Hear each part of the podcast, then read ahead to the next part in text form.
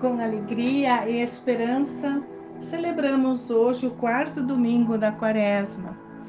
E a liturgia nos convida a viver a alegria de sermos conduzidos por Jesus. Ele cura nossas cegueiras e nos permite ver e julgar as realidades do mundo com os olhos da fé.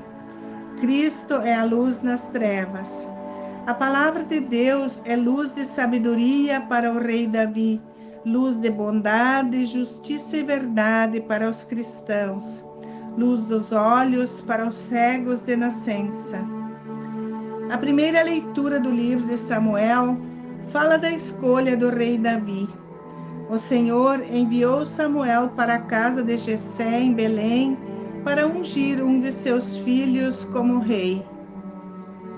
Quando Samuel chegou, viu Eliabe e disse para si mesmo: Certamente é esse o ungido do Senhor. Mas o Senhor o alertou: Não olhe para a aparência, nem para a estatura. Eu o rejeitei.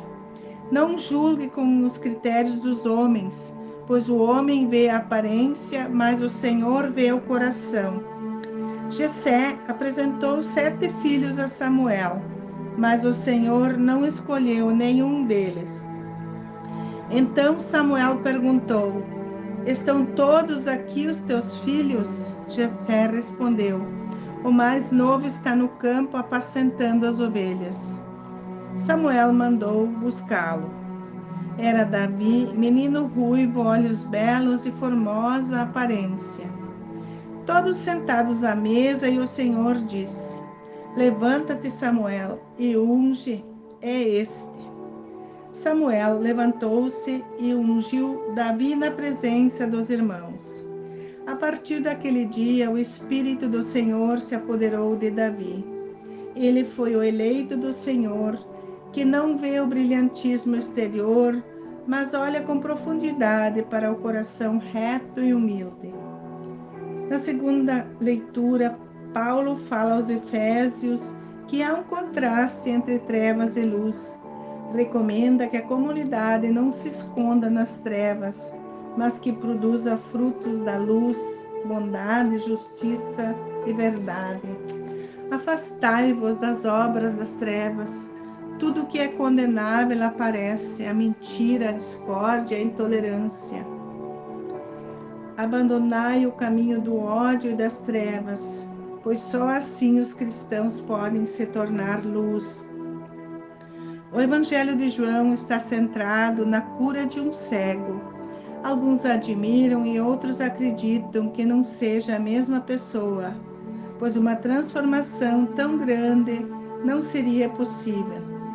Escribas e fariseus convocaram o homem curado para confirmar um pré-julgamento já tinham decidido condenar porque essa ação aconteceu no sábado e não podia vir de Deus, porque sábado o trabalho era proibido.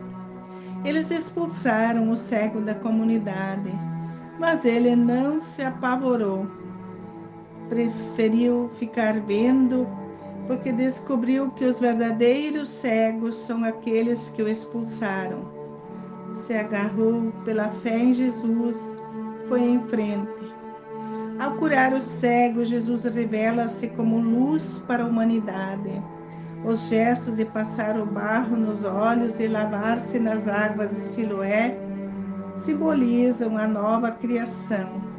Jesus, com Sua palavra, nos tira a venda dos olhos, das cegueiras, das mesquinharias e nem sempre a cura da cegueira causa alegria para todos. Precisamos nos esforçar para ver quais são as cegueiras que vigoram em nossa sociedade. Precisamos ser curados das cegueiras que ferem e trazem injustiças para o povo. É bom lembrar que os discípulos perguntaram a Jesus: que seu cego era um castigo pelos seus pecados ou de seus pais? Jesus respondeu que não, nem ele, nem os pais não são culpados. Jesus ensina que precisamos superar os preconceitos de querer encontrar culpados e criar condições de superações dignas para quem sofre.